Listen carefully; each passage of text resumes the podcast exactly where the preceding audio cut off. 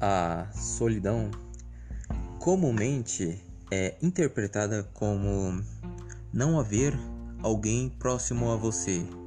Você literalmente a par dos outros. Um exemplo bem raso. Imagine tu indo para um ambiente natural de matagal e só tu lá e a natureza. Ou você vai. Vai não, você é de uma cidade pequena, isolada, com poucos habitantes e você mora sozinho em uma casa. Dá uma sensação de solidão, certo? Estes exemplos já dá para ter uma noção do que é a solidão no senso comum. No entanto, eu gostaria de fazer uma análise por outro ângulo, por outra perspectiva.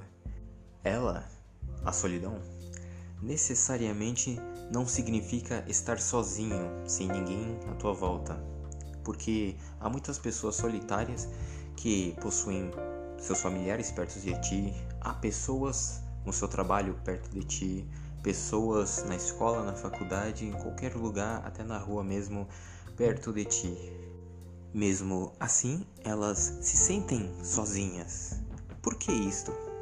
O ponto-chave desta questão é o que realmente faz você virar a chave sobre, sobre este conceito é o senso de pertencimento.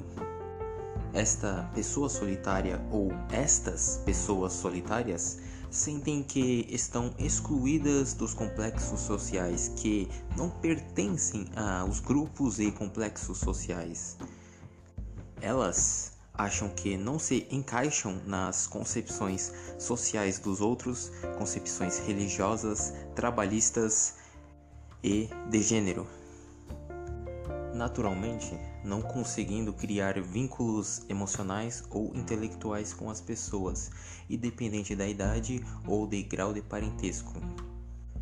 Sentindo que não pertencem a estes grupos, grupos grandes ou pequenos de modo nenhum estou dizendo que fazer isto é errado ou certo, mas temos que entender que esta atitude é um mecanismo de defesa do cérebro delas, automaticamente tendo esta atitude.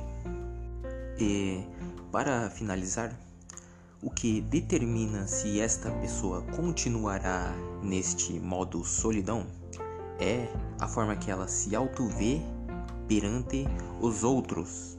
Exatamente isto. Ela tem que entender quem ela é e se autocomparar com os outros, indiretamente e diretamente.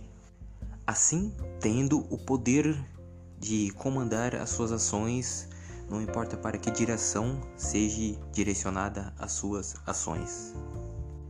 Eu fico aqui com mais este episódio e é nós.